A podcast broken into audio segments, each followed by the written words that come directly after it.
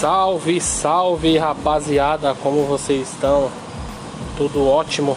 Eu me chamo André, vamos aí estar tá fazendo mais um podcast aí, Let's Go São Paulo, tá analisando o resultado da partida do São Paulo, válida pela 13 terceira rodada aí do Campeonato Brasileiro, aonde enfim, depois de oito jogos aí sem vitória, o São Paulo conquistou, conquistou o resultado positivo em cima do Atlético Goianiense aí por 3 a 0. Gols de Brenner duas vezes e Gabriel Sara. Bom, São Paulo fez um primeiro tempo aí ao meu modo de ver, um primeiro tempo que não foi bom, padrão aí dos últimos jogos aí, entendeu? E no finalzinho aí do primeiro tempo, num achado aí o Gabriel Sara fez o cruzamento o goleiro deu o rebote aí, o Brenner estava bem posicionado e acabou só empurrando a bola aí pro fundo do gol. Entendeu? Mais uma boa partida aí do garoto Brenner, que vem aproveitando aí as oportunidades aí que o Fernando Diniz vem dando a ele.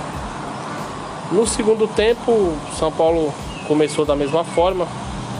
Uma partida discreta aí do São Paulo, sem aquela intensidade antes da pandemia. E foi desenrolando aí o jogo, tomando alguns sustos. E aí chegou ao segundo gol, num belíssimo gol aí do Gabriel Sara.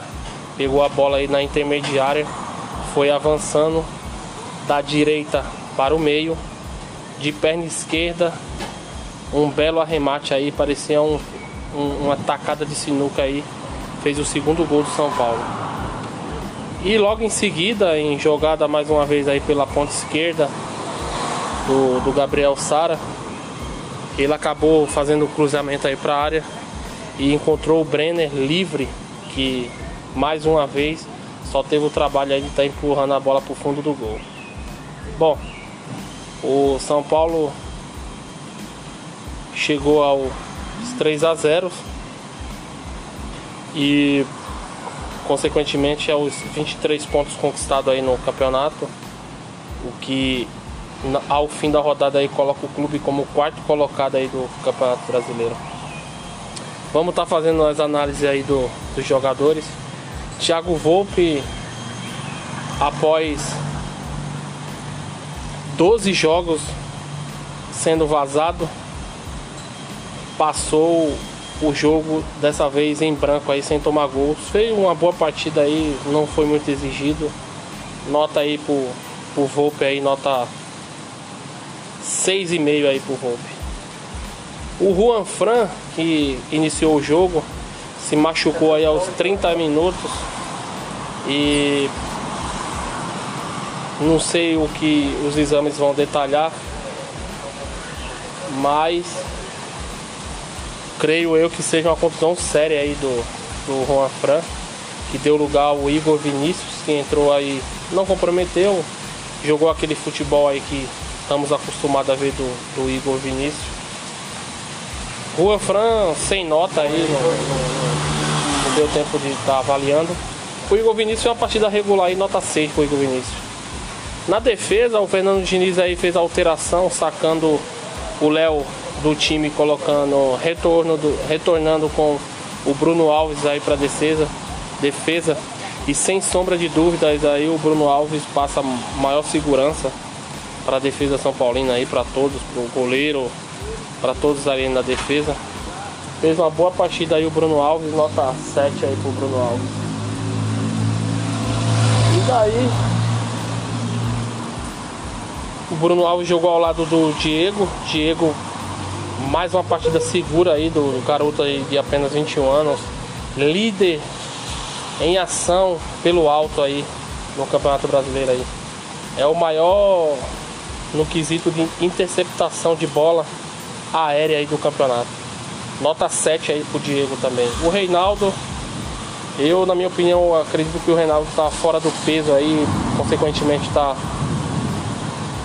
gordo, o Reinaldo aí mais uma partida aí na média dele aí dos últimos tempos. Nota aí 5 aí pro Reinaldo. O Luan deu mais segurança, outra dinâmica aí na cabeça da área. Entrou no lugar do Tietê nessa partida aí que foi sacado. Na minha opinião, o Fernandes demorou muito aí para colocar o Luan no time. O Luan fez uma ótima partida, mostrou segurança, entendeu? Como eu já havia falado. Nota aí pro Luan, nota 7,5 aí pro Luan. Gabriel Sara, excelente partida do Gabriel Sara, um moleque começou com muitas críticas aí por parte da torcida São Paulina, mas o moleque está desenvolvendo o, o, futebol e fez mais um gol aí no, no Campeonato Brasileiro. Nota aí pro Gabriel Sara, nota 7,5. Pena que o Gabriel Sara não vai enfrentar o Palmeiras, porém tomou o terceiro cartão amarelo aí nessa partida contra o Atlético Goianiense. O Daniel Alves, mais uma partida aí abaixo aí do Daniel Alves, que após a contusão que ele teve no braço aí, no seu retorno não, não foi mais o mesmo, não, não apresentou aquele mesmo futebol. Não sei o que está acontecendo com o Daniel Alves, talvez as críticas aí sobre o mesmo, aí então tá refletindo aí na atuação do mesmo no, dentro do campo. Mas é um jogador que já é experiente, maior vencedor aí do, do futebol mundial, tem personalidade para estar tá encarando de frente a essas situações. Nota aí pro Daniel Alves aí, nota 5 aí pro Daniel Alves. Já o Igor Gomes, partida boa aí do Igor Gomes que voltou a apresentar aquele futebol aí que ele desempenhava antes da, da pandemia. Igor Gomes com versatilidade aí, jogador que vai de área a área. A nota pro Igor Gomes aí, nota 7 aí pro Igor Gomes.